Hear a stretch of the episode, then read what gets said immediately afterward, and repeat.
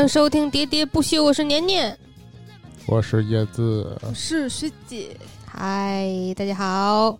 最近这四个月、嗯啊，是椰子人生历程当中，最不健康的四个月，那我没最那我没法讲了。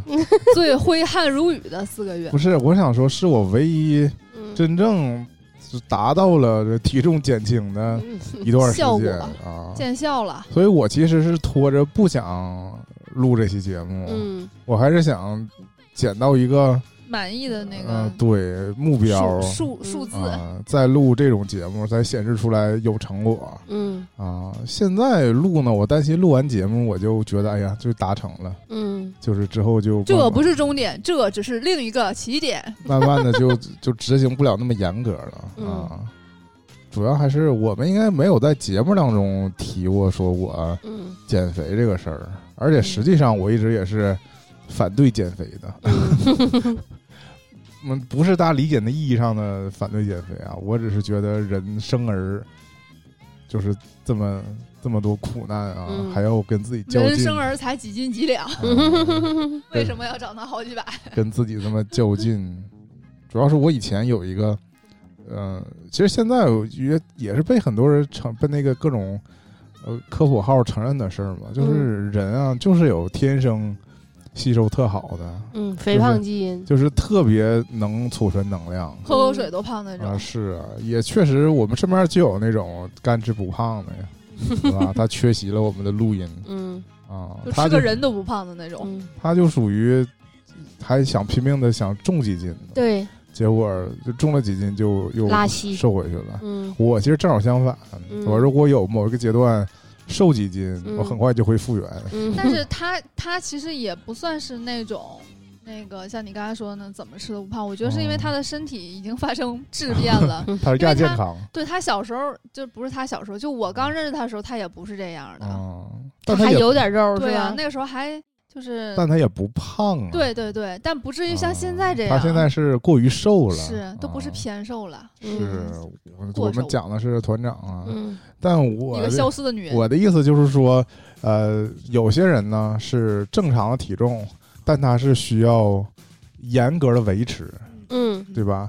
有些人呢是正常的体重，但他过着奢靡的生活嗯，啊，而我呢是属于，我就算正 严格维持，呃控制我的那个饮食各各种生活的方式，嗯我也在逐渐的发胖。也在悄咪咪的膨胀。是是 嗯，当然我承认，就是呃最近这两年啊，是有点搂不住了，嗯 就过于肥胖了啊。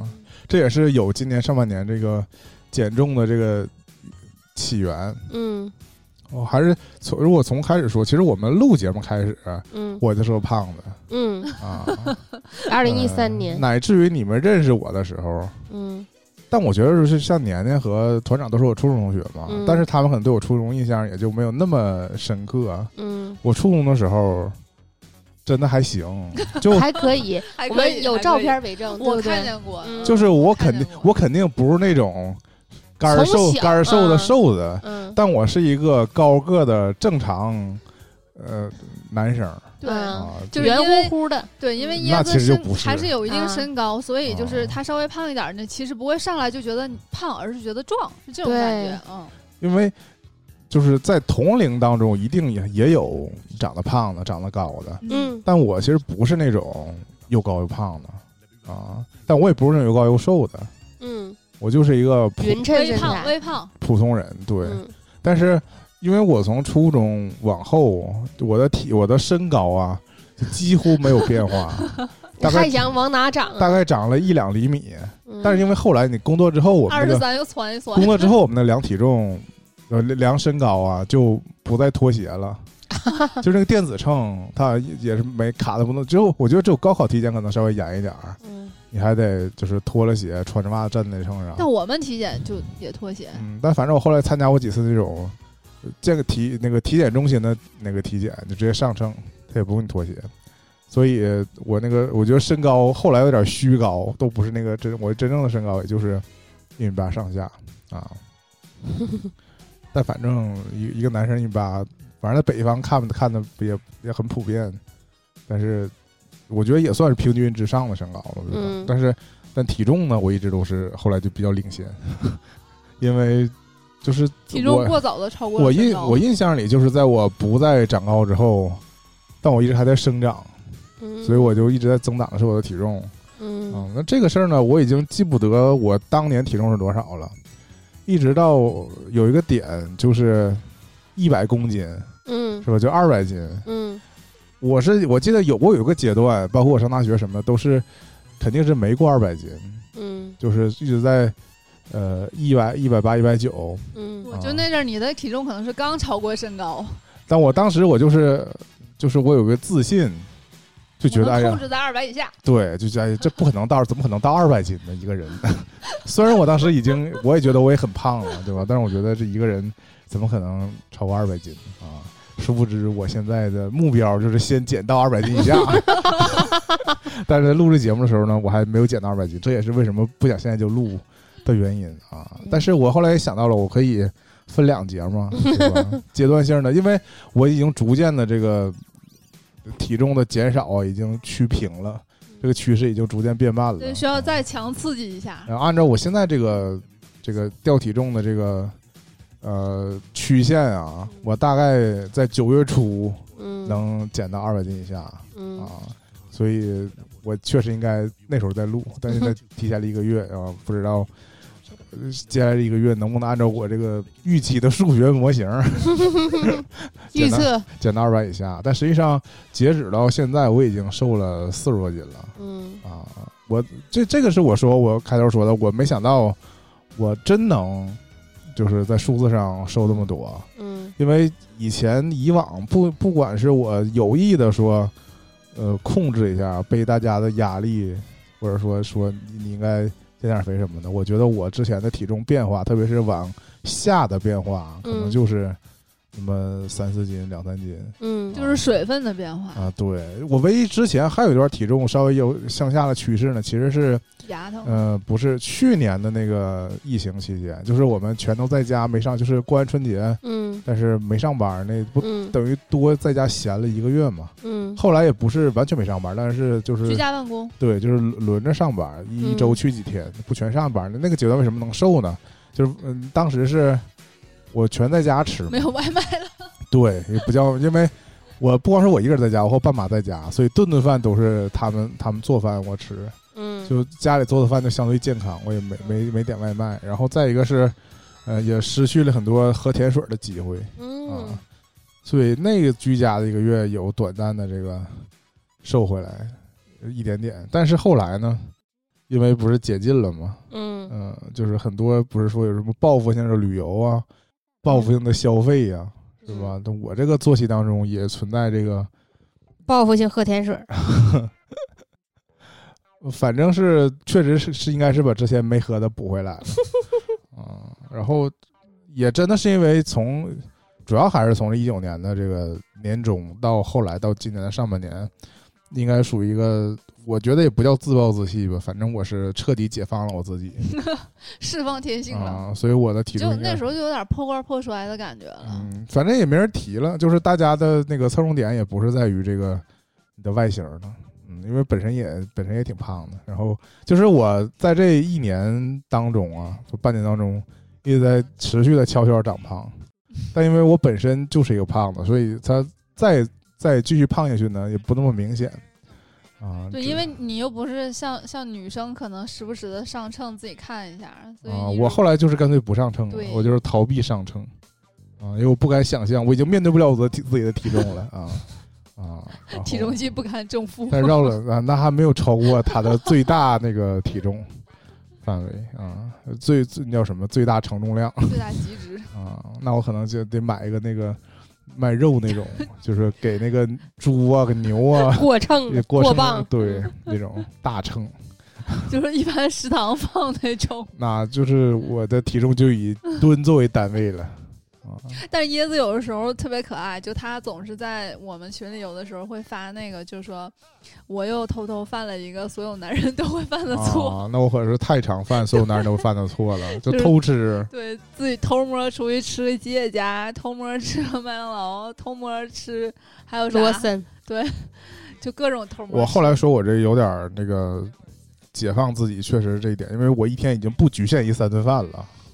饿了就是，想吃我是会在三顿饭之余，甚至每一天会多出一餐。以前只是可能多点零食，嗯后来就渐渐变成了就会多出一顿，真的可能是别人的一顿饭的这个量，有点超了。然后，呃，一切一切，我这次减重的这个开始啊，都源于一次社会性死亡，嗯主要是没在社会上死，在我家死了。嗯有一天早上清晨，其实前一天我回想那那一次的前一天也是个周六，嗯。我们在年年家录音，录完音呢，我们应该吃的也挺好，嗯，而且那那个 而且那个吃完之后，我可能临回家之前呢，又又去了又去了罗森，嗯，但我每次从年年家走去罗森的本意都买点是水，都是给周日买点买点早餐啊，呃，对，也有零食，也有那个第二天的早餐，还有什么就是各种呗。然后，但是当时早餐当时对有这个情况，我后来跟年年坦白，我本来本意是想买早餐，但是等我买回家的时候，宵夜，我就会吃掉一半儿 啊。把一些罗森很奇妙，有些东西它只到凌晨两点就过期了 啊。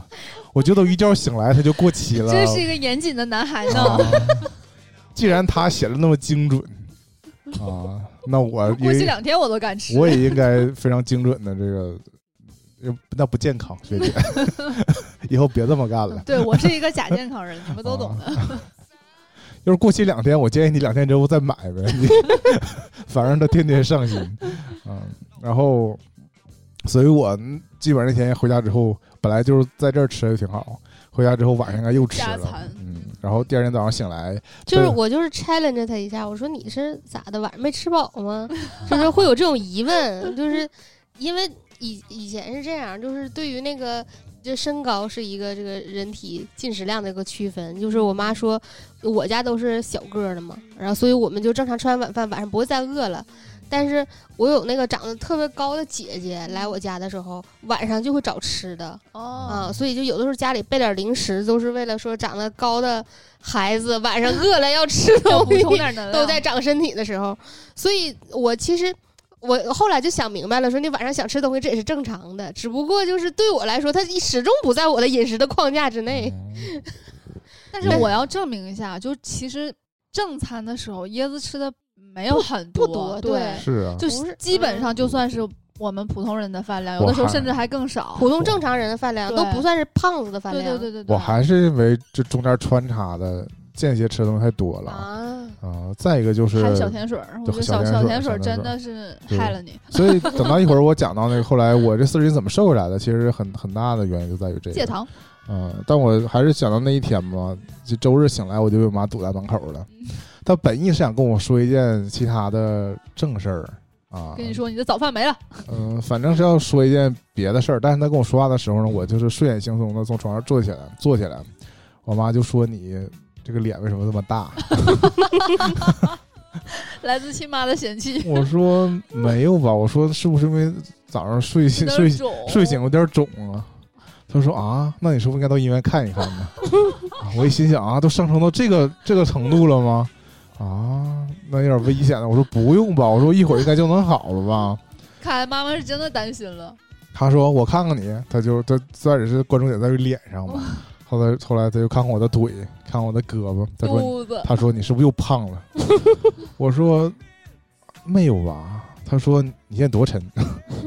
我说我也没量啊。拉起来上秤，对，他说你来了，你上秤。然后呢，什么叫自己挖坑你自己跳啊？我家有一个体脂秤，嗯以前是放在我自己这屋，嗯，我就偷偷偷偷偷的量，只有我自己知道。而且它这个，我之前买这种秤是因为它的这个数数字，对，是直接跟手机能连通的，所以才能记在手机上，省着我自己记嘛。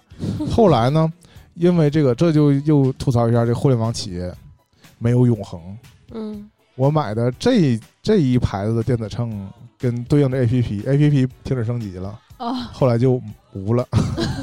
但是秤当然还能用，嗯但是它已经我失去了钻石买它这个原因了，因为它不能在手机上直接同步了，嗯所以我后来就不怎么用这个秤了。然后有一天我妈说：“你屋里那秤，就她有时候偷偷摸到我这屋来称啊。”她说：“你还用不？”我说：“那我。”她说：“能不能拿到直接拿厅里去？”他就把秤拿拿外边去了。然后我其实后来呢，我又用了一个新新 A P P，他又 他又自己出了一个他的秤，所以我其实还有另外一个连这个新 A P P 的秤。所以我觉得，我就是互联网企业这挣钱真的是他。每新开发一个 APP，对，就新推出一个它的关联产品，我只能我为了这个和 A P P 能够连通，我就买了新的秤嘛。那就说到我我妈给我拉到厅里，这个这个我我亲自给她的秤上 啊量出了我当时的身呃当时的体重啊，是一个我也从未见过的数字 啊，他也从未见过啊，应该说妈妈，等一下，我先上个厕所。因为我们当呃确实没上厕所，吃亏了，之前晚上吃那么多东西。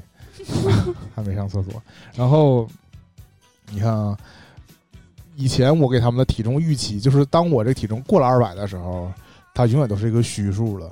二百多，对，任何人问我，那你那多沉了，我都是二百多，二百多啊。至于多了多少啊，一直是非常隐晦的存在。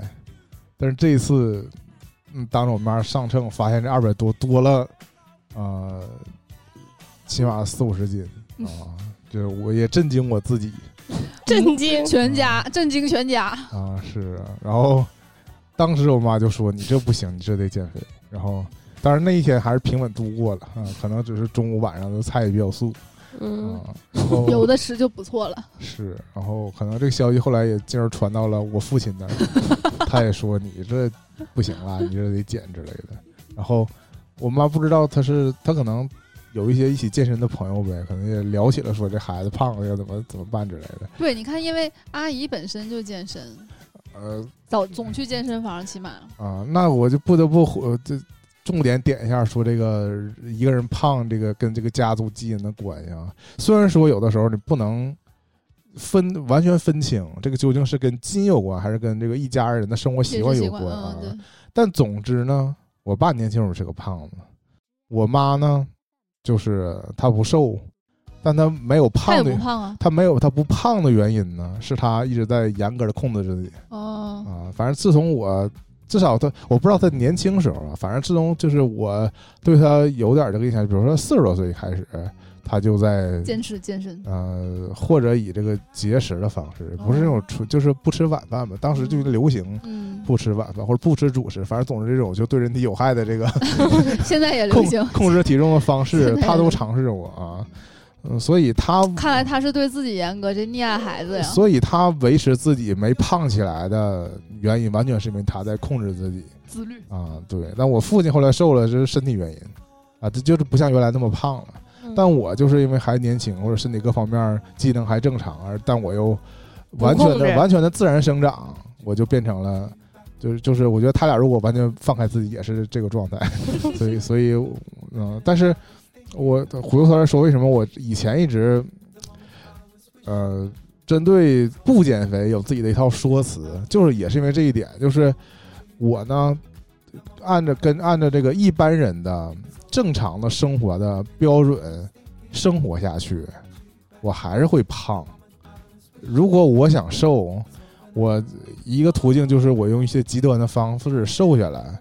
但瘦下来之后，就会面临着一个可能大众都遇到的情况，就是再重新胖回去。就是你减肥只是一个过程，当你减坚持，就当你减到一个你满意的目标之后，你你就觉得你这个减肥的路程结束了，然后你就要。恢复到原来舒适的生活，这样你其实你那个，因为你的身体对于这个什么热量的这个吸收的方式其实没什么变化，所以你只要一旦恢复到那个生活方式，你的体重会逐渐的就恢复回去。而且现在不是你这个瘦的方式越激烈，你可能这个反弹的越程度还会越大嘛，就会导致越就所谓的越减。越胖越胖，对，就每次那就说明还是方法不对，或者说你没有把你的变成什么易胖体质变成易瘦体质。所以我这一次啊，我这个真正想要瘦下来的时候，我其实就是想通了一点，就是我是没打算通过一个什么方法，就是迅速的瘦下来，然后恢复正常生活，而是说我得我得想到一个方法，让我把这个变成你的正常生活，对，能够持续的保持，就是它，呃。哪怕就找这个方，这方法不会影响我的生活，或者说它不是占用我的那个，呃，就是就是是我普通的生活能达到的，就我日就是让它变成我的日常生活，是这个意思。对，就像你说，嗯你那个什么不吃饭那种，你不可能永远不吃饭，对对一旦你吃了，你就会就会反弹。我以前讲过这事儿，如果我决定那个什么，比如像像不吃晚饭这种生活，那我就要接下接下来我那二三十年，对，我都要保持这个生活习惯，我才能够不再胖回来。否则一旦有一天我觉得我可以吃了，那我就还是会长胖嘛。就是身体这个平衡，嗯、是需要你这个 控制的嘛。对啊，身体也有记忆。嗯、嗯对，我觉得我靠那种严格的用减肥的方式控制体重，那我我做不到控制一辈子。嗯啊、所以，但是其实我回到刚才这个这个主线上，这个故事的主线上，嗯是我妈当时就给了我一个最简单的这个建议嗯（括号要求），因为她说的时候非常的严肃，根本不像是建议我。她说：“你以后你就走着回上下班。”啊，我当时给你月票卡停了。我当时 挺，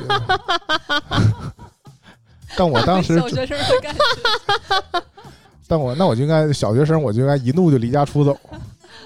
去你姥爷家。哎呀，那个我，呃，当时那段时间是完全是电动车上下班，是多一步都不走。嗯，自行车都不而且那个时候经常电动车，对，而且那时候经常在微博里抱怨说找不着电动车，大家去搜还能搜着。有这事儿是吧？然后当时，当时进行了一场谈判，嗯。我说晚上我可以走回来，早晨走上班肯定做不到嗯，因为走上班走到单位一身汗身汗，对，嗯。影响我正常工作，嗯。所以实际执行的标准就是我早上还是骑电动车上班。那还行啊，那那阿姨对你还算妥协了。那如果她要说，那就早点走到单位。啊，带一个不是不是因为我毕竟是一个三十多岁的成年人了，他对我说出你应该怎么上下班儿，我就是我想不这么上也是能的，对吧？就是我他也不能他也不天天送我上下班儿，他也不监督我说你今天没走回来还啊。不能真的停了你的月票卡。以至于后来非常荒谬，我坚持走了俩月之后，突然有一天，那个像在那儿吃饭呢，我妈说：“你天天咋上下班啊？”我说：“我不走回来的吗？” 自己忘了。啊，忘了我现在是走回来了。他以为我，他以为我没坚持几天呢。不是，实际上，他可能本来想对你提的新要求就是走着上下班儿，啊，提过了。反正当时就是那个，就是我第一个转变就是，呃，变成了每天走走着下班但走着下班儿这个实际的数值就是三点多公里嗯啊。那其实还是很近的。呃，对对对，要不我走不下来呀 啊！但是我这个从从这一开始我就做好了这个数数字上的这个，就是这种数据上的这个计划，因为我实实际走的时候，我知道就是不太远，就是那个嗯从那个呃目测感觉上就不太，因为我骑骑电动车十分钟就到了哇哦，啊。但是我那个实际走的时候呢，第一次走我选了一条路线，走到家走了五十分钟，我回去拿这个这是要远了吧？嗯，拿百度地图量了一下，发现这条路线三点五公里，有点走远了。就是我选了一条，我给你们拍过，我刚开始走的时候，他经过就穿过一条夜市儿，卖各种好吃的。你是故意考验自己的吗？我虽然也没买，但我我想走点那个热闹热闹，因为我以前有这个感觉，就是比如说我原来从原来那工作单位地址，嗯我要走回家就需要横穿中街，嗯。但横穿中街我就不觉得远，啊，因为你一道上你东看西看的啥的，你就时间过得比较快，对，你就觉得如果你在大马路上走，旁边就是车，你就觉得很远，就是你这路上没几个行人，然后要不一会儿超过去一辆自行车，又超过去一辆车，然后马路上也就是也有那个就很个枯燥。挨着马路，而且是挨着马路很热嘛，你就觉得永远走不完。那你真跑不了马拉松 但你走在那步不走在步行街里，你就觉得就是走走就到了。嗯所以我还是希望走那些小马路，就是感觉不出来远近这条路。嗯，但我第一天走完之后回家，我就量了一下，发现是三点五公里。最远的。但但如果走一条非常枯燥，走那个就是快速弯道桥底下，嗯 就只有三公里，啥也没有，就只有三公里，对。而且但那个有上下坡很明显，嗯，就是就是因为我上班是下坡，嗯，回来是上坡，我哎下坡那挺好呀。你上班的时候骑骑电动车 下坡不是正好吗？不是啊你你本来都有动力，你下不下坡了？那个那段确实是不给那个不给动力，总往下滑，嗯 所以那个坡还挺明显的啊。然后走这条路第一天就走了呃，四十多分钟啊。但是现在可能基本上半个点儿多一点儿吧，就是你持续的走两三个月，速度还是有一点提升的，就是步行速度还是那个快起来了。啊因为你本身步子就很大呀，其实嗯你应该速度可以更快。是越走越快。但是就没必要了，啊、因为毕竟是下班儿。不，你把它当成运动嘛。如果你哦把它当成溜达，那肯定越走越慢。嗯，是的。然后，当然这第一项实际的改变就是走走走下班儿，然后另外一个就是是恢复原来的一个活动，就是原来我不是说我不喜欢中午在单位睡午觉嘛，但是大部分人在那个屋里边中午都睡午觉。然后，如果我不选择出门，就在屋里待着那，我会自然而然就困了，嗯，或者因为你干不了别的，因为这屋里有人睡觉，很静了啊，你也你干不了什么太大声的事儿，然后你在那儿坐着坐着看看视频，你也困了啊。然后我以前也曾经就是，呃就是在午休的时间就出去走啊，以前在商场里转，嗯、就是强度非常弱嘛，就那个才是真正的溜达。有的时候甚至就是会、呃走进星巴克买点啥哟？对，因为那个那块儿空调特别好啊。然后这一次呢，是觉得我只能利用这一天的这些间歇时间嘛，我觉得中午应该也走，然后所以这一次严格执行的是中午也在户外户外走，然后也走了三公里多，就是但当时不是按照那个距离算的，是按时间算的。我想就是走半个小时。对，起码走满半个小时。然后因为现在不是带着这个这个表嘛，这个手表它也能记这个这个走过多少路嘛，所以就是消耗了多少热量？对。但我其实还真没看路热量，主要看的还是这个步数。走了呃就是距离，它会每一公里它稍微震一下，提示你走一公里了。哦然后我就其实我就是就是一个人体测距仪 啊。而且我就是因为以前是在那个商场里走，就是不在不在乎走多远，主要为了耗掉中午这时间。但我现在因为有了这个想要走远、走距离的这个想法，嗯，所以我都是尽量走这种方块儿，就是我围着这个楼走。走一圈儿，走几圈儿？对对对，或者我我要走出一个形儿，因为我这个，因为它这个有型，嗯拿着手机，拿着那个带着手表，它有那个 GPS 的路线，所以随便走走是都是一个心形，都是按你的形状其实。这个就是对我来说很有效果，因为自从我发现能看能看到这个走完的路径之后呢，很有我动力是吗？我走一圈儿越走越大。嗯，我最开始只是围着这个商场走，就走到那个原来学姐那个嗯总的单位的那个那块儿，然后再走回来，是走一个方向。后来我发现我还可以往那个北站北站走。就是你的这个辐射的直径、半径越来越大。对，对对，就就是它囊括这个面积越来越大。嗯然后后来我就更更激进了，就开始往那个走回家了。是我，呃没有，我有一回是，我有一回是中午回家取了快递，拿着快递走回单位了。哎呦我那也得一身汗。但是我就觉得中午走直线对我就没有什么成就感，我中午还是希望走一个环形，因为毕竟我得回单位嘛。啊 所以就是在这个走过程中给自己找一点乐趣嘛。走出个虎虎生风，嗯对，走出个一日千里。因为最开始走，我确实是最开始走一个小方块，后来就变成走了两个那方块的那个嗯，这个面积嗯，但我这周长实际上就是只大了一点点嘛，那这圈在里面圈的东西就不一边大嗯啊！我是想看我这一中午究竟能走多远究竟能圈了多少？啊！是，以至于后来我都我原来呃我说具体地点啊，可能那个不是沈阳的人可能不太能理解吧，因为我的工作单位其实在这个金融中心这附近，我以前只是逛这个商店，嗯，我现在我不是现在，就是前一阵儿啊，就春天的时候，我是从从以前只逛卓展，嗯。我就我从金融中心对走到恒隆，走到世府恒隆，逛一圈世府恒隆，再走回来。现在改逛恒隆了。是啊，这么说可能大家比较直观，我是走一站地铁，从金融中心走到世贸对广场，对，我是走一站地铁，然后逛一逛一个商店，就是中间就是也是为因为有空调，凉快一下，再走回这一站地铁，所以每天就是走两站地铁的距离，再加上逛中间这个距离啊，所以真是没少走。然后对，这是一天常规的 在一个成年男性中午总逛商场是怎么回事？啊，我逛商场主要指的是逛超市啊啊。呃后来就是我发现罗森也开在那里边了，所以偶尔也去里面，就还是，消费，但是那就是放到后一段再说。现在变成买什么了？嗯所以我每天常规在就是我给自己安排的，嗯、这种自然情况下的运动量，就是中午走了，嗯、那就每天至少是六七公里左右。啊，对对对对的这个就是对就是步行。那实际上速我我确实没有什么在速度上较劲，嗯，就是没有非要提升这个步速什么的，就是基本上还是呃普通的步幅就正常啊，对对，正常走路的路线对。然后再一个就是去健身房嘛，但是我其实这个健身房健身卡呀，很早就有啊，或者说去游泳，我已经啊，我已经熬黄了好几个健身房了。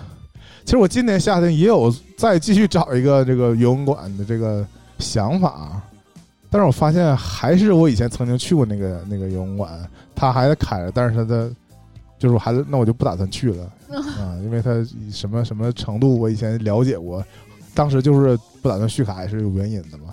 现在发现它还活着，但是不打算去了。但没有什么新选择，对。然后，然后现在是，其实以前也去健身房，就是，但是以前去健身房有一个非常不好的习惯，就是我也我去健身房也真运动了，只不过可能也不是呃重体力运动，不是那种无氧运动，只是走椭圆仪什么的。因为我这种是吧，超过二百斤的人，对你呃最基数比较大最怕这个就是一个是练出伤，对吧？练出伤你就就我现我现在。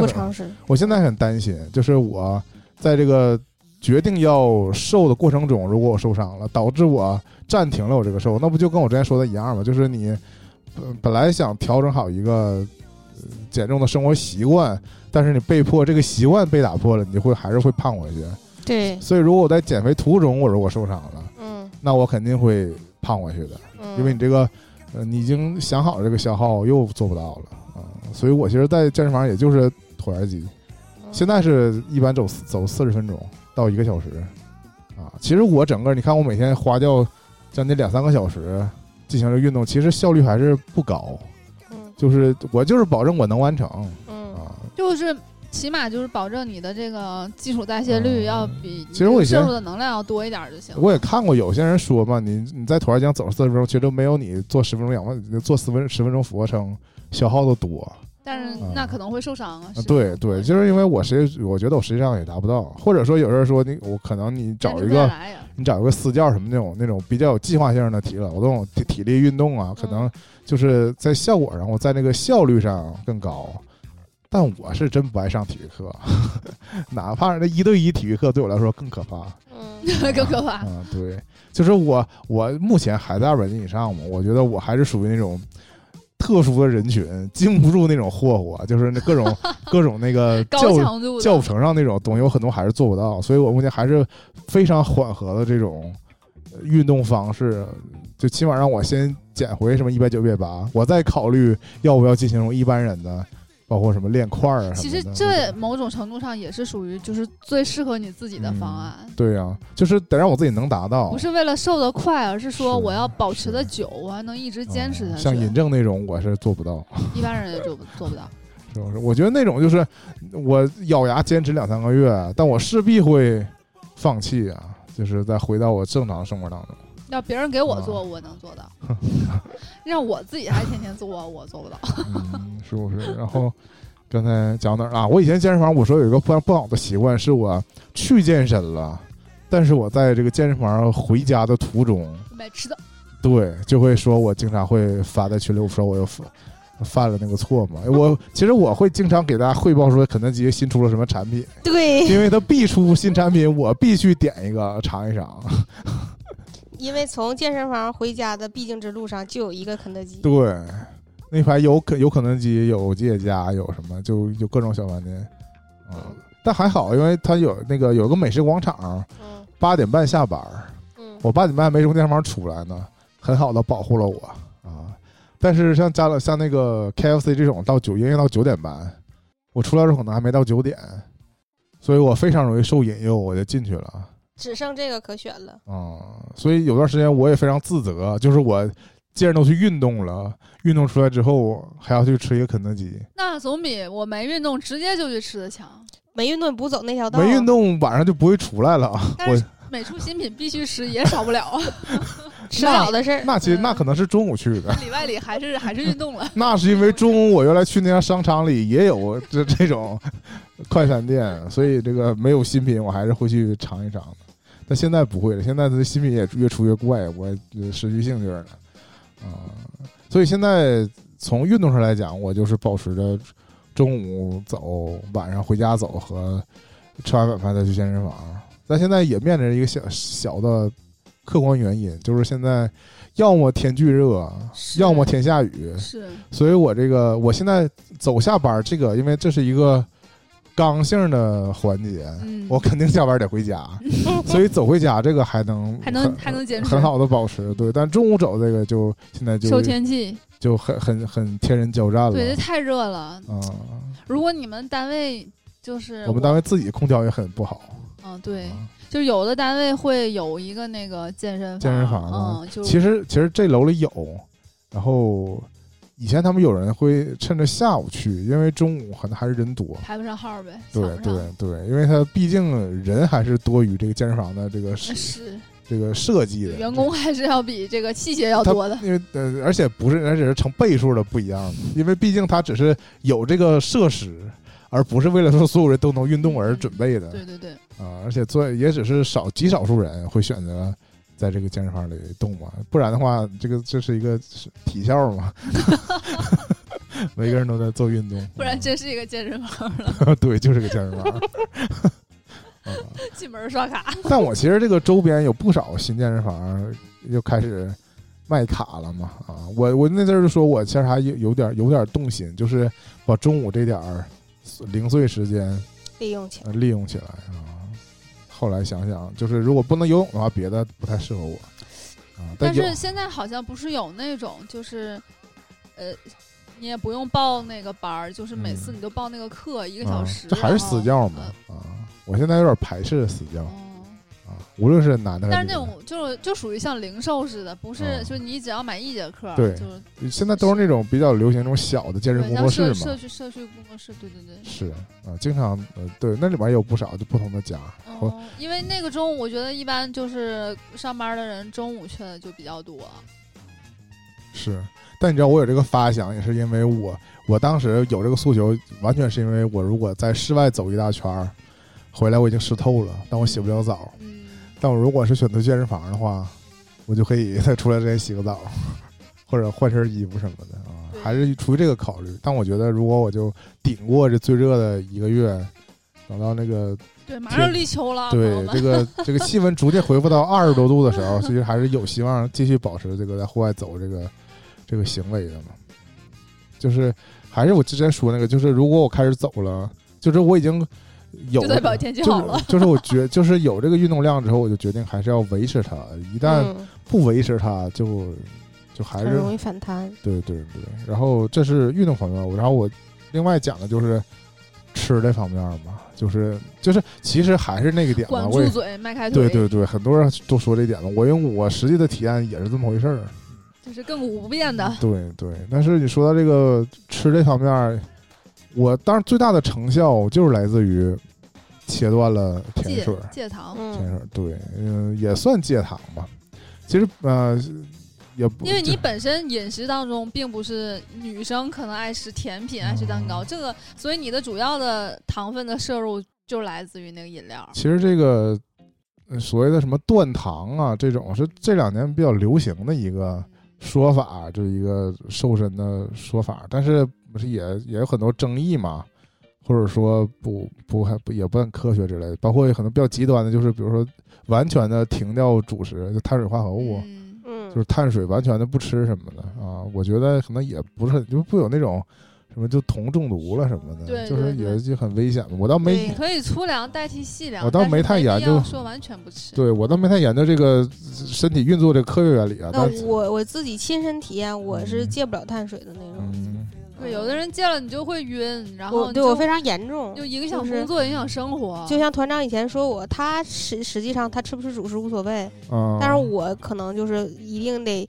要么找点米饭，嗯嗯，要么得找点。其实我观察那个就是我自己家的这个嗯生活习惯，然后我对比那个我和团长，我就觉得这个其实主食是真的是什么差别最大的。嗯。就是包括我们在一起吃饭，或者说以前我们上学期间，说他跟我出去约个吃饭啥的，嗯。就是一方面扩展到，就说可能女生选择这个食堂大学食堂吃饭呢，有时候可能就是甚至只吃一个什么麻辣烫砂锅之类的对麻辣拌这种东西，就是纯菜的，嗯或者说对。或者说那种什么土豆粉啥的，我都不认为那是一个对。主食。我认为就吃完就是还可能得配个固体的，配碗 米饭。对对。花卷儿啥对，的，这是我就是我觉得我跟女生或者说跟她之间的这个区别，包括后来我们。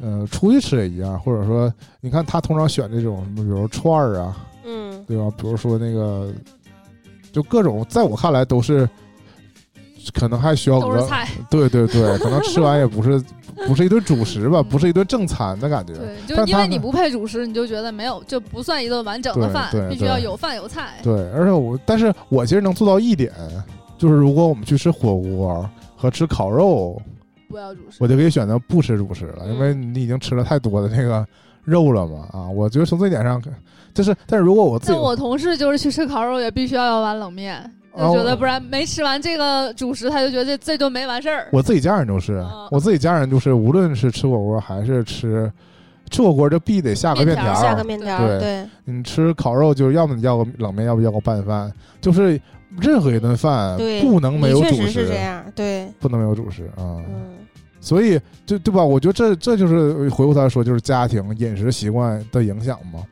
所以我我也意识到说，这个可能，呃，你不你不能完全打破它，但是或者或者习惯了这种但这是一个，这是一个可以有有更改余地的一个嗯环节。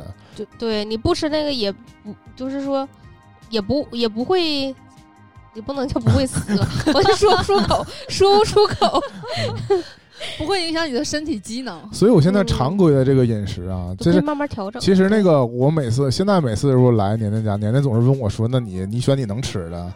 嗯”但实际上我啊都能吃，没有没有做任何对这个 啊对任何菜上我都没没做任何限制，特别是有时候嗯他们不是讲求这个所谓的欺骗餐嘛？其实我周末、啊周末的时候完全没有什么影响，嗯我只是我实际上做的限制就是我在周一到周五早餐和午餐都在当食堂吃。吃啊嗯，这个是完全是我自己盛多少吃多少嘛，嗯而且它其实还是选择上还是有还是有的，比如说他可能做两三个肉菜，两三个素菜，还有一些咸菜什么的，主食也是两三样儿，所以你这个选择空还是有空间的，不像如果在家吃。你今天这顿，我觉得任何一个普通家庭是不可能做选择两三荤三素对对，这么这么给你做的，自自选，对对对你这什么家庭？所以食堂还是有有它的好处嘛。以前盛我当时爱吃啥盛啥，嗯然后饭也是越盛越多。就是 以前大家我去食堂吃，大家跟我一起吃饭也觉得我吃的少。那后来你随着我就是生活就开始习惯了，就我也会情不自禁越盛越多。特别是有些菜特别适合好吃。特别适合拌饭拌饭、饭啊，甚至那有的时候就是他经常做这个西红柿炒鸡蛋，我就盖饭，对哎我就特别愿意盛特别多。就是我们那个餐盘儿一般不是最大那个格儿嗯盛盛主盛主食嘛？对啊，我我有时候盛饭就会那一那一勺下去就我这个饭就盖满了啊。哇哦，其实是比正常我在家吃一碗饭要多的，但你在。你在餐盘上吃你就不觉得。对，啊因为你就想我在家根本吃不了一碗大米饭呢，嗯我在这儿怎么能吃冒尖儿的呢？是是，但是现在这能吃下去，真能，真好吃。因为我记得我小的时候，我自己家还是用小碗盛米饭，但是我真的去过别人家，就那个二大碗二大碗盛米饭，就是真爱吃大米饭。就像以前我们上大学的时候，那食堂不还问你们你要什么四二两两、四两对对对对对，我觉得那肯定超过二两，你要二两的给盛的也有四两，你要四两的，一般我觉得那这呃根本吃不了，一个男孩也吃不了四两饭，我觉得啊也分吧，如果。我不能代表男孩的饭饭量，我是这么认为是的啊。你这是吸收的特别好 就其实我青春期的时候，他们也说我吃的多，就是啊。就是但青春期的时候你不觉得，嗯，你也不觉得自己吃的多。那时候体力消耗也大呀。对对对对荷尔蒙分主要是来旺自家长的反馈，家长觉得可能爱动，做一顿饭，甚至孩子全吃了之类的，啊，就是成年之后确实是逐渐吃的少了。嗯啊，我说刚才说回这个在食堂吃饭，就是我现在 主食的极限就是一个。呃小馒小馒头，小馒头，就是那哪种馒头，就是那种黄金馒头，但是不炸之前呢，就是那种嗯白色白色儿的刀切馒头，对对对，就是有它的时候是我最开心的时候，因为我就我只拿它就行了，嗯，而且大概率不能剩啊。嗯。就是吃它的唯一的这个维持生命体呃征用途就是防止菜太咸啊，啊，不然的话就是光吃菜还是不行它。能很好的控制量。对啊对对你知道吃一个我就可以收手了，不对用不能再对吃了，不然我这一勺大米饭盛多了我也得吃了。对对，但当然也可以倒啊，那反正让拒绝浪费。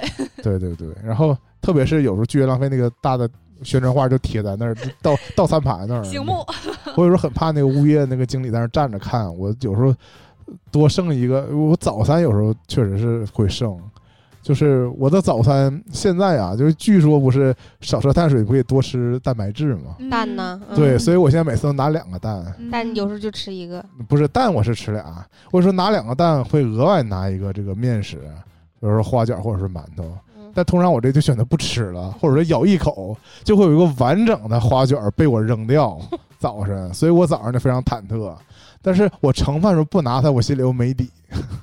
其实我怕自己吃不饱。其实我下回应就是因为你可以重复盛，我下回就应该不拿这个了。对，但我盛的时候总是想说，哎呀，就是比如说有时候盛了一个小的咸菜，然后盛了一碗粥，拿俩鸡蛋，我总觉得我可能得拿再拿一个主食，对对对。但每次实际吃的时候呢，我就不用不着，而且其实这也是一种内心的这个，就是我我咬一口，但是我剩下的就没吃，我就会意我才能意识到我是没吃它，就是我控制住我自己啊。如果我彻底没拿它，我也没意识到我跟它有斗争。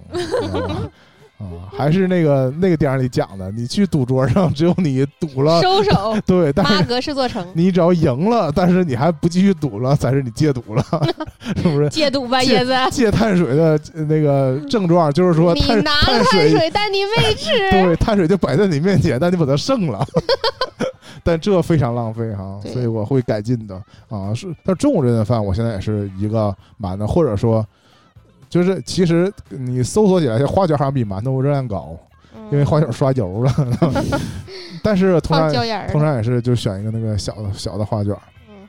嗯，就是这这，但是任何的饼什么的我就不拿了，那更油啊，呃，对对对，对呀，我糖油饼啥的，所以所以除非是那种无油的。但你知道之前啊，就是我未经证实啊，但是大家通常觉得，因为食堂的这个他每天是固定准备这个馒头或者花卷啊，不像是他自己亲自做的，有可能是买的，对买的，而且有可能他就不是当天买的。嗯。啊，因为他通常他这东西也是凉的。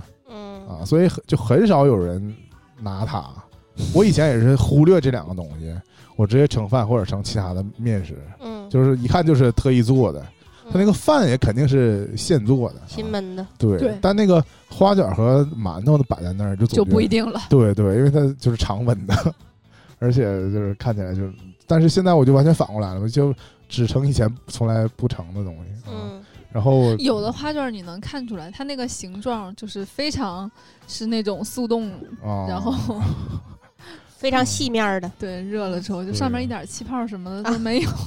啊那是没有，我就做的都是非常完整，就像那个在那个外面店里买那种像，假的一样。啊，是别人都不吃，我坚决吃它。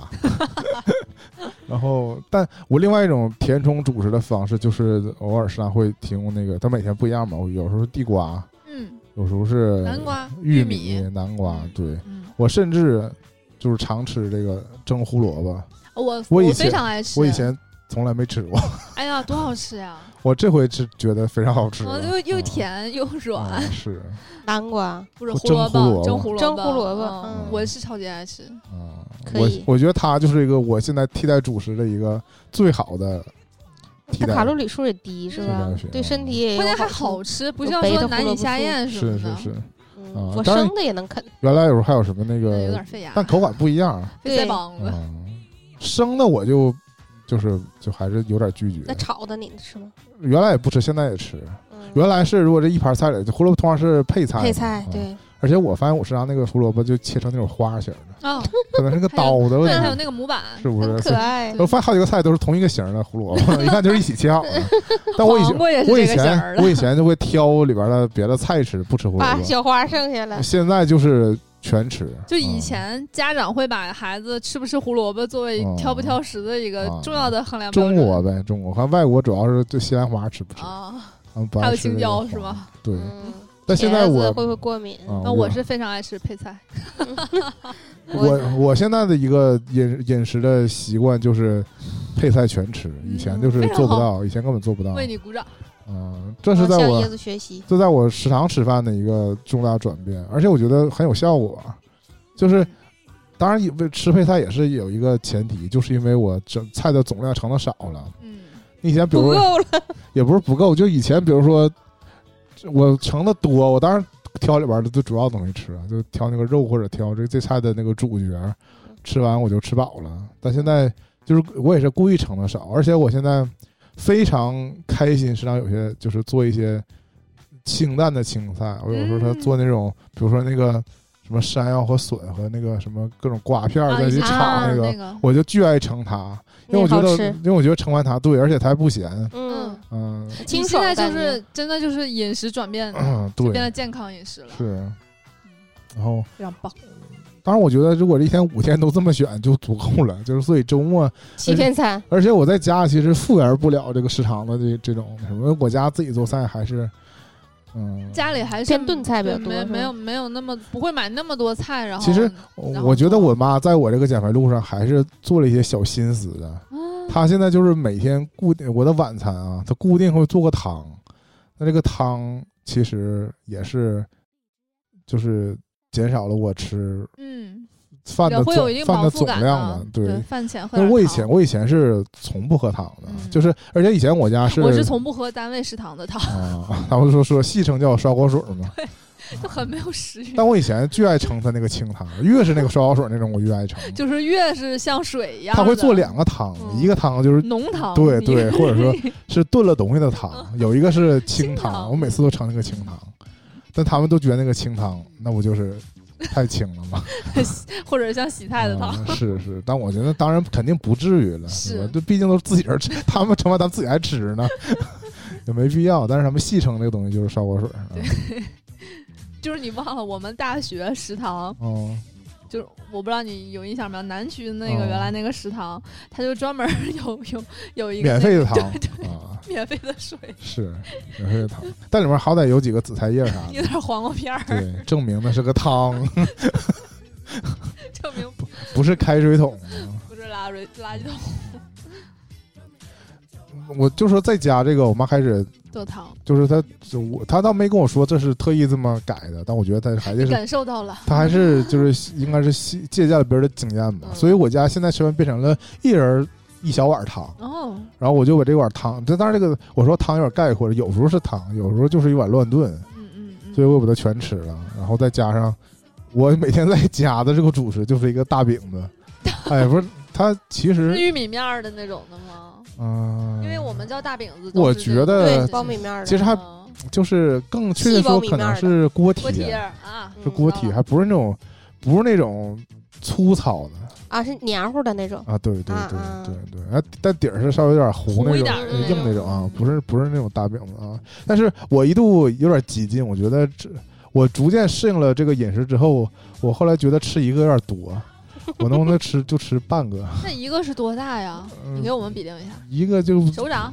碗口嗯啊，啊手掌也差不多，啊，差不多，但是不太大太大，它是，扁的嘛，但没有它没有什么厚度，不嗯太大呀。不太大。但我后来觉得这我都能吃饱，能吃饱就 还有减的空间还可以再控制。啊。是，但其实我这几个没有特别把自己饿瘦的时候。嗯，我觉得你是至始至终没把自己的胃撑到太大，嗯，不像那种就一直在啊胡吃海塞的，就是因为，他从来都不是吃的很多的人，是，但是我就是我就是下午是肯定没饿的。有些人不是觉得你应该顿顿顿都少吃嘛，然后你就保持饿的状态。但我就是没那么没那么极端。对我唯一偶尔感觉饿，就是因为我，比如说吃完晚餐之后，然后我不去健身房嘛，然后回来那个点儿，就是以前我会溜进肯德基这个点儿，嗯，因为确实你有消的时候你会饿。就那个时候正常，那个时候你就啊算不去健身房，可啊。能正常有的时候晚上也会有点想吃。就是刚才年年讲了，说大个儿 就喜欢不，你不一定是饿，但是啊。你那个点儿可能就会想吃东西了，对吧？对，因为你在家可能你嗯不吃零食，也会吃点水果什么的。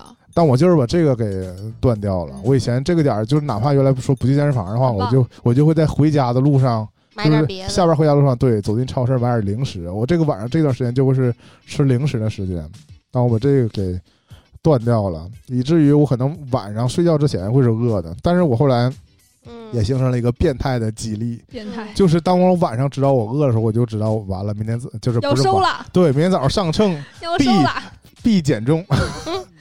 就是美好的一天，对美好的第二天，从头一天晚上的饥我就抱饿开始。抱着这个期待，我就可以 安然安然香甜的安然入。睡。对嗯，是的，但是这但是在这个阶段，我 还我可我可能还得，但是我不是植入啊，但我还是需要提到有个东西还是帮了我，代餐吗？呃，算是代餐的一种，蛋白棒，呃也不是，呃我吃不了这么硬核的东西，是一个果冻，这果果冻，这果冻是零卡的。嗯，以前我可能聊过这事儿，就是嗯，对它其实就是蒟蒻嘛，就是那个叫啥来着，魔芋做的啊，但是水它是水果味儿的，啊，它应该不是完全的，它写的是零卡路里，但它应该有点这个添加剂啥调味儿的，对对调味儿的，调这个有点焦。我们这两年特别常见那个蜜桃味儿的啊，果冻，而且果冻卖的也不便宜，我经常就是我成盒的买，就是呃从三四啊四，我从四月二十号开始执行我这个减肥到现在，嗯。我已经买了四五盒了，那一盒是每个是六个装啊，嗯，我目前还在还在不断的囤，因为它也不怎么打折。我跟你讲，就这些减肥减脂的吃的，嗯。没有一个便宜的，是啊，啊，每每但是买一个都在但是。但是我发现它并没有别的竞品，嗯。就按理说其他东西都有竞品，都有那个类似的，因为跟风，跟风的很多嘛，像嗯像今年这种，一会儿说到水的时候就会更多。但是就这个东西，我没找到别人家卖，就是一般这个 A P P 出的其他的，无论是吃的还是什么东西，你都能找到别人家也出。但这个果冻为什么没有人出这个零的零零零卡的果冻？我就一直，因为是这个东西你都都都，我觉得都能做对呀，啊，可能还是就就少没人出。部分人喜欢吃啊。是，可能大家还是不喜欢果冻这个口感吧，或者说觉得这是个零食。啊、嗯，我以前不是我以前别的节目讲过，我买过他家那个魔芋粉儿对魔芋粉儿，但我接受不了。嗯，啊啥味儿都有啊嘛，我这但我就是终究骗不了我自己。但是因为果冻本身就是这个东西，就是类似本身就是零食，类似就各种胶的东西。其实我实在饿的时候，我就会吃一个呃、对吸食一个这个果冻，暴风吸入，这还挺好。不能吸太快容易卡住。嗯，目前还在还在就还还还还还在买这个东西。然后说完吃，主要说喝嘛，对吧？我这不是你刚才说你买完这个，嗯你睡前是就觉得感觉很饿就入睡，完了你这果冻啥时候吃啊？就如果我还很饿，还睡不着，还是很饿睡不着，嗯就吃一个它，对，心里安慰一下，就吃了东西。不是吃完会真的就不饿了啊因为它那这行这它真有东西，并不是空气，并不是望梅止渴，嗯 并不是一个饼，画了一个饼。是，吃下去了，嗯，对，还是真吃真吃了。嗯。因为对胃来说，只要有东西，它就有消化的东西，它就它就告诉你它不饿了，它就不管这个东西有没有它就动热量来了，对，会不会被你身体吸收啥的，嗯，反正是也是一个欺骗信号，嗯是。挺好的。然后，嗯，嗯那你没有讲说，如果你当天嗯晚上睡觉前嗯没饿怎么办？没饿就正常，那不更开心了吗？不，是没饿，我也不会说追求说要非得饿着非睡。要饿，对。嗯就非得起来再做伏地挺身。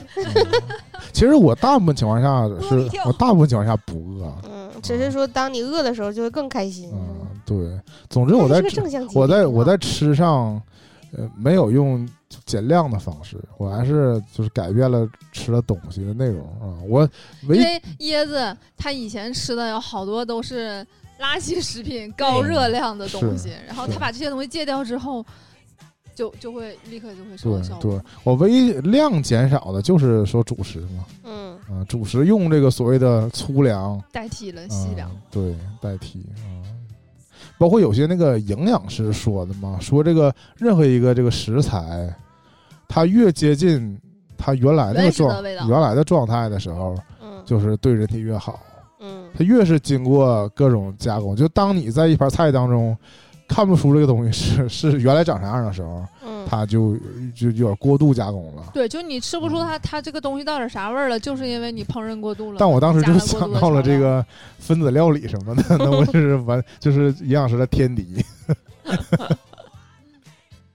啊，啊，说说喝，我确实是有过人生当中有过几次想要戒掉可乐的念头，嗯，后来又觉得人生这么苦，何必呢？啊，嗯。对，还是得有点点甜。嗯，就是啥你都别整太绝对，太绝对势必会反弹。是，然后，嗯、今年最开始最先想到了说控制体重的最有效的方式，也是这么多年，其实我大部分喝甜水儿也都是背着家里人儿的啊，但我没有跟他们说我绝对不喝，我是跟他们说，其实有的时候我们包括出去吃饭什么的，嗯我还是会喝饮料的，不会嗯就是完全不喝嘛。那其实我家里确实有些人的那个态度啊，是觉得呃这个饮料是万恶万恶之源，嗯，就是我觉得有些标准甚至有点偏激了，嗯就是你甚至可以喝酒，啊，但你不能喝饮料 啊。就是我指那种大家族聚餐的时候，是对吧？他们我觉得这个看法也也需要纠正啊，但他们就酒是粮食酿的呀嗯。那当然，他们不是说酒就有多好，而是说他们认为喝饮料比喝酒更可怕 啊。但我不这么认为，我认为同样是同样是伤害身体，饮料起码在口感上 还能还能获。得短暂的愉悦。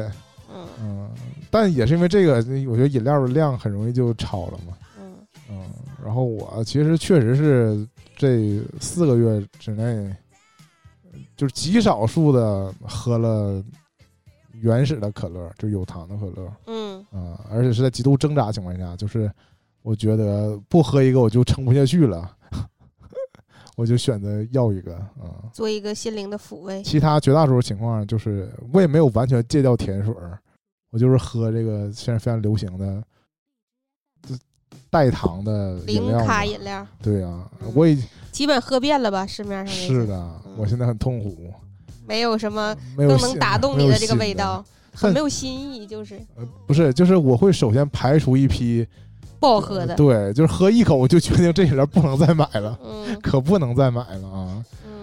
因为我这个无糖的饮料可能是个风口，嗯，特别是有一家那个什么什么森林，嗯。对吧？它突然异军突起，就是打嗯。打垮很多传统饮料，就起码它在现在在各个城市、各个便利店都有铺货，现在已经变成了它自己是单独一个冷柜，啊，然后卖他自己这个单独的产品，他也没有那么多那个产品的款式也有，啊，也有奶茶，还嗯有，对，还有那个什么电解质水啥的，啊，有一堆，但它都主打那个白白色白色包装嘛，嗯啊，然后我也我也买过他家的这个水嘛，我反正就觉得你要从这个功利角度讲，那确实是它写零零零，嗯嗯，就是作为作为缓解我想喝甜水儿又不敢喝带糖的嗯甜水儿，它也能达到我的这个要求。但是我也看了很多那个别的科普啊，但是关于这个各种类型这个甜味剂的这个争议，反正我也看了不少，但我得出的结论就是说，哎呀，嗯、就忽略它吧，就是因为他们确实加的东西不太一样，而且就是众说纷纭，关于说究竟有害没害，就是就是我指的就是它的害处跟你直接吃自然的糖嗯的关系什么的，也现在没有什么定论。但是呃后来 get 到一点是，带气儿和不带气儿，嗯似乎是对我的减重有一点点影响。就是他们还是说，尽管你如果不不喝糖了，嗯但是这个带气儿的，就是容易引起你这个腹胀的东西，嗯，啊、还是不利于你减肚子。哎，嗯，所以不是气儿吗？对，就是它，反正二氧有化碳呗。有的说法的意思就是说，你就是呃，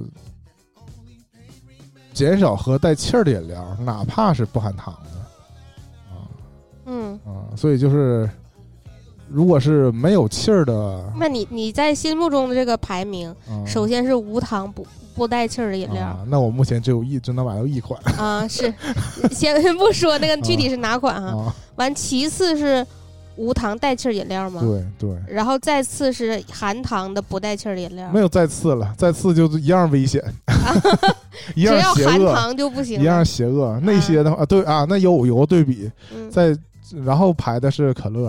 啊，啊，就是就最末端是可乐，不是不是，就是如果按非要这么排的话，首先是呃不含不含糖的无气儿饮料，嗯。下一步是不含糖的带气儿饮料，下一步就是可乐。啊，最邪恶的是果汁儿，因为果汁儿是一个看似无害的东西，因为水果榨汁儿没什么害处。嗯，直到我也西瓜汁儿，也是我今年该到的一个新知识。嗯，我觉得就每个减，我是拥有 减减肥知识非常丰富的一个并不执行的人啊。嗯但今年也获得了新的知识，就是果糖，嗯，比葡萄糖更，果糖比添加的糖更果糖最容易让人产生就是依赖。积累积累内脏脂肪嗯，啊，我就是一个内脏脂肪非常多的人。那我也是，我少吃点水果，好好少吃点高糖的水果果的好处主要水果还含有纤维素，纤维，嗯，所以它会促进你这个蠕动。但是纯果汁对，对纯果汁就是它既它既不含这个纤纤维素，它又还含含大量很多糖果糖。对，啊，但是在我选这个饮你在这个饮料柜台上的时候，就是这个非常明显了，你就以为好像拿一个纯果汁儿纯果汁儿似乎比这个拿，NFC 可是是看起来比拿饮料健康一点点，特别是那个，果汁儿的营销也是说你应该纯天然，多百分之百果汁儿，对对嗯不加一滴水。对对对。但 即使是这样的果汁儿，嗯，它是含果糖对你的影响还是比较大的。但它还含果酸和果胶啊。反正哎呀，算了吧，就都一样。除非你再加点芹菜，这个增加点纤维素。反正这个我就我就是因为就是看了各种关于这个每一种糖，嗯包括代糖对人的这个各种的说法嘛。嗯嗯，反正目就是你总得稍微信信点东西嘛。嗯没毛病，反正我是不喝。对，嗯就是，OK，啊、我就学到的可能相对来说比较有用的，就是对给大家带来一个错觉，就是对就是果汁儿好像没那么有危害还不如喝可乐呢，啊。我就目前我是这么认为的，因为可乐吧，你先天知道它这个东西含糖，对有你有对你有。害，对你能少喝就少喝少喝。对对对对，但是果汁儿你会觉得，那我不我都不喝可乐，我能不能喝果汁儿？嗯，恰恰是这个行为会导致你就是仍仍然就是获获取了更多的果糖。嗯完了。今天我跟学姐喝了茶百道，椰子没没点，一点儿没喝。但是我线条饮料，线条饮料我是说断就断，我本身我就没有那么大的对，依赖性。椰子本来不怎么点。这个在上次我们几个人儿，当时没带学姐啊，就是去成都那次，我嗯们不是有另外一位小伙伴吗？啊，他总喝，我真是见识到了一般女性，一般我我我他他就是遇到了就要，遇到了基本就是这样，就是就是是不是也是太热了，太渴了？多少有一点不是，就是他给我的嗯冲击是这样啊，对重庆，对他给我的冲击是这样的，他这一顿饭可以少吃，嗯，就是说我不能吃太多，嗯但是我我得留着肚子喝这个。对对，我吃完这饭之后，我得去点一个水，啊，他特别啊喜欢那个一只酸奶牛，就是嗯就是那个他他他反复点好几次，就这种选抉择会嗯，就是震惊我，就是他会以这个少一是付出少吃的代价，他把而这当选择多饭了，对多喝个对水，对他把这当饭了。对，我们一起去吃那个面吧，好像是，嗯，完他没就没吃太多，完了嗯。说要喝一个那个，对，哎，那他包括后来他嗯。选择喝的是因为只有在当地能买到吧？啊，对，那个嗯。连锁没有开到嗯。这边，但我觉得按他后来又习惯的话，他应该在沈阳也会点沈阳，会的会的，茶百道才老点。嗯，就他后来在我们那个没有去成都嘛，不是嗯他自己回来之后，今年又去，我们不是去年去的嘛，他今年又去了，去了成都和九寨，嗯，完了回来之后跟我说，他又喝了好多那个他是真的很喜欢是，对，嗯。我就觉得有很多这种就是一般女性嘛，就是我嗯。就我生活圈子接触不到，是。啊就是如此爱喝线条 奶茶或者这种嗯。饮品的这个群体，我指的是，感觉有被影射到。也不是，但我觉得这个就不，他就是先天对我没有那么深的吸引力。我以前你比如说你们点喜茶，我也点那个偏果汁儿的，嗯，或者偏那个偏清淡口味儿的，嗯就是带茶的，对带茶的，带柠檬的，对带对带柠檬、柚子、橘子，嗯，主要是喜欢种奖种这种柑。橘科的，对对对，其他的水我本身就一般。嗯，什么桃子的、草莓的都不咋喝，后来我不是我果的喝一点后，来我这不冲击了嘛，就是果汁儿也不行，嗯，所以我这种东西就彻底的就是想彻底戒掉了，对对，想不喝还是可以不喝的，对我嗯，没有太多的影响。啊，哎呀，就有的时候因为椰子也不点，我现在我俩约电影，我也很少点了，嗯，那你原来我也我原来也是选择在在影院花大价钱买一个可乐啊，影院的可乐简直就不是一个市场价，嗯。能买一箱可乐，我觉得。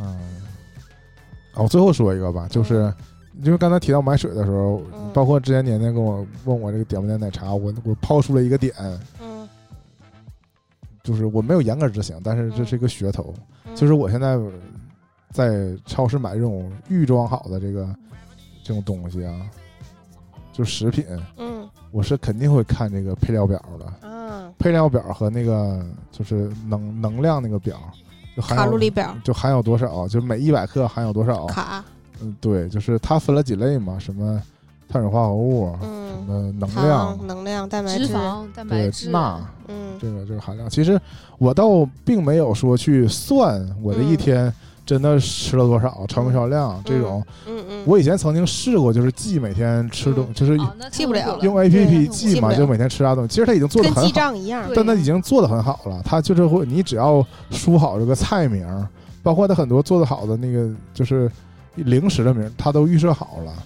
它它不用你去参考说分析这有啥，比如说一道菜鱼香肉丝，你就写鱼香肉丝，它就会你自己估出来说，你只要嗯这个对我来讲太痛苦了啊，你只要选好你这个，你你你这吃了可不吃了，你是吃了半盘儿一，盘儿，然后我曾经试过想记这个，确实就是像你们说的，坚持不下来。嗯，你经你只要解放一天，就是你落了一顿，你就不想往回补了。因为我从从小到大到现在，我记账我都坚持不了，嗯记这玩意儿我更坚持不了，我连记大姨妈我都坚持不了，我还记这玩意儿。是吧？但是，哦，就是我在已经感受到说它已经如此便利的情况下，我都记不住的话，我我就根本就不记它了。嗯。但是我也刚刚刚才果糖那事儿，我是一起学习到这个知识，就是我国这个食品背后这个嗯，这个配配料配料表，主要配料表，嗯。它这个是以它的含有的百分比排序的，嗯，至少前面的是，嗯。有时候添加剂可能不，因为添加剂非常微量嘛，对，它那个不一定是按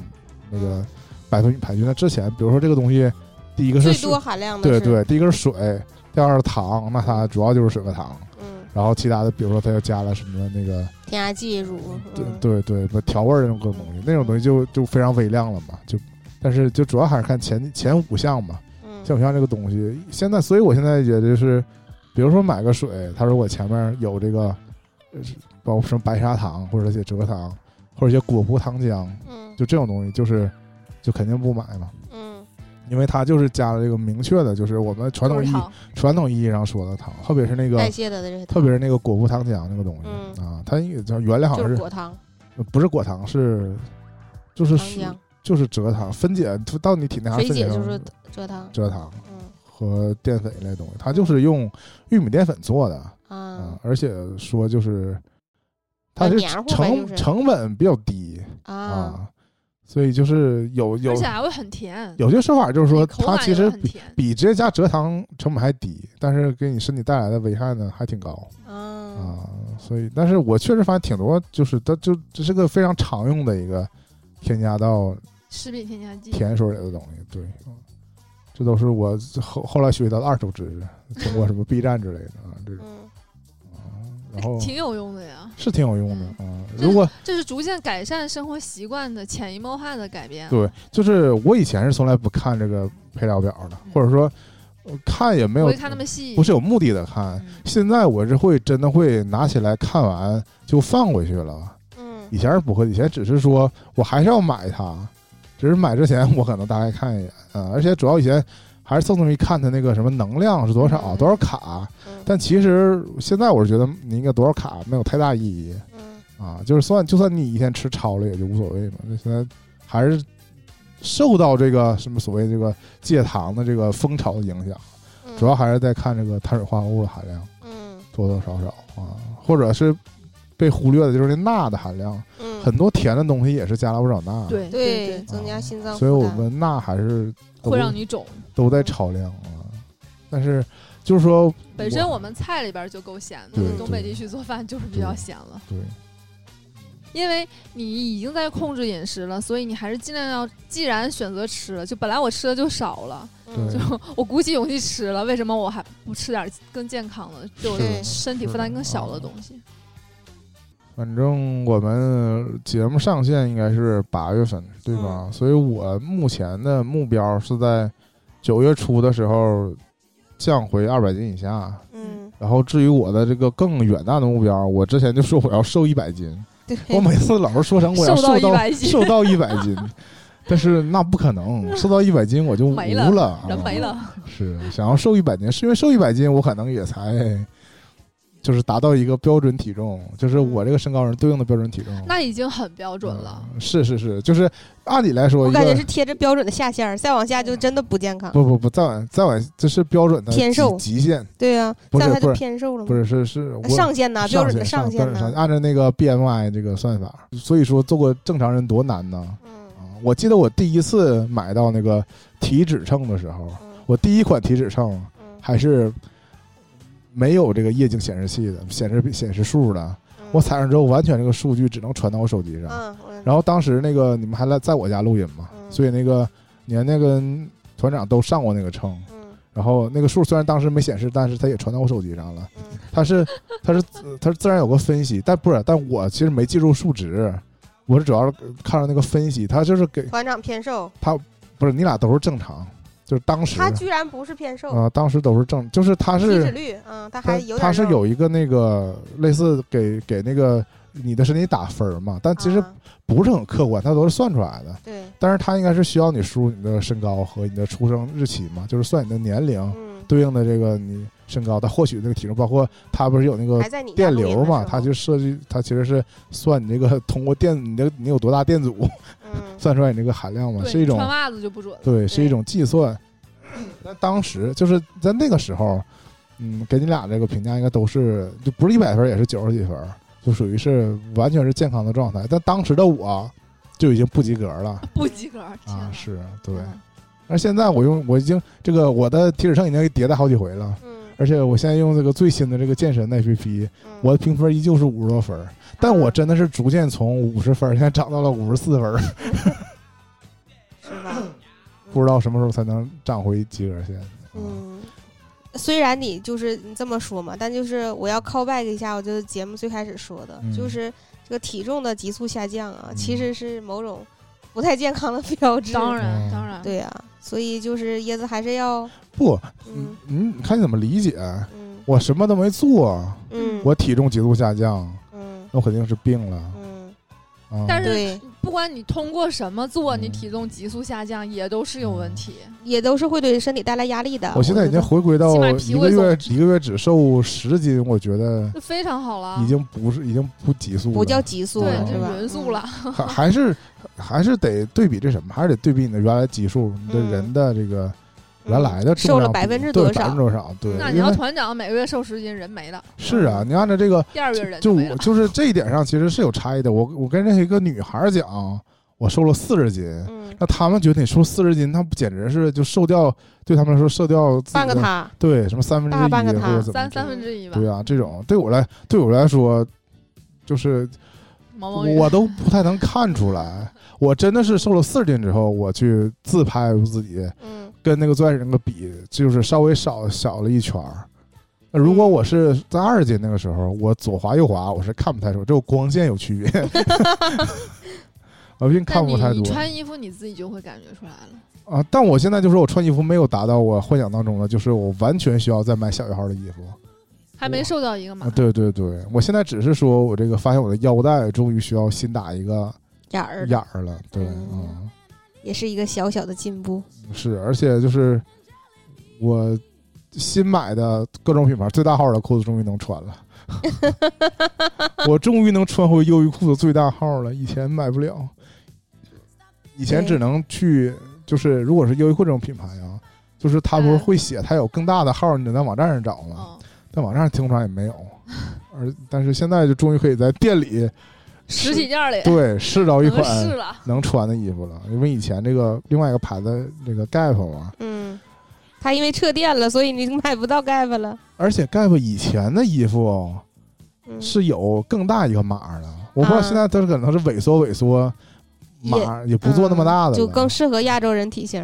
啊，我很遗憾，就是很多牌以前很多衣服都有这个问题，我以前买的尺码都能穿，嗯，后来发现它尺码越出越小，嗯。啊，相其实相反，优衣库还是逐渐的在把自己码变大，嗯，因为他发现日本的这个码不太适合其他任何一个地区。嗯。反正我最近那真实的成就就是，我确实在优衣库买两件裤子，是当时就试穿完就能穿走嗯。啊，这还可以。但是但是但我激进了，我又去试了一下它那个腰带，嗯。腰带甚至不能不够环抱我的腰的，啊，就就是头儿非常崩不是不是，就是它腰带不够长，啊，它那个 L 的腰带比我的腰围短。啊，我还是需要买更长尺寸的腰带。嗯，对，嗯，就是这一点，我还是过激进，我还是过早的高兴了，我以为我甚至可以换个腰带呢，啊并不能，我还是需要买那种更更长的腰带，然后嗯。只是我比他那个最短那个孔嗯。还短啊，嗯是这样，差别还是挺大的。嗯行吧，那其实就聊这么多不过我刚才说到那事儿嘛，主要是我觉得我还有机会再聊一个另外一期，就是当我真的瘦了，瘦到满意的数字了，嗯是，或者说瘦下一百斤。或者说再嗯再瘦个，现在不是瘦了四十斤嘛？那我嗯再瘦40十斤啊，或者我不说那么死吧，可也许明年夏天的时候嗯可以再录一期我哇哦，这个下集嗯，对对，减肥之路下，就是在我这个这个减重的道路逐渐趋缓的剩下的时间里，你又做了些什什么？？对，有什么有什么？到时候椰子就放。自拍了。哎呀，我是担心明年夏天我又胖回来了。不会的，不会的，嗯我觉得我们都对你有信心。啊，那最后说一个吧，这也嗯不是段子，就是真实的事儿。嗯。我现在的体重嗯。跟我二零一六年是一样的，嗯。但是我觉得你们在二零一五年、一六年的时候嗯。也曾经跟我说过，椰子你应该减肥了，所以就验证了一个什么事儿呢？如果你是一个你身边人都劝你减肥的人，你就再胖一点儿，然后你再瘦减回回当初，瘦回原来的体重，然后大家就夸你瘦了。大家对你的评价就截然不同。我我在人生当中很少享受到人们对就这么夸奖我啊！我起码这十年来，这是第迎来才迎来第一波啊！不断的鼓励你，对，是在我主动 胖了四十斤之后，再把这四十斤减掉。我等于啥也没做，也不是完全什么都没做吧？keep 住。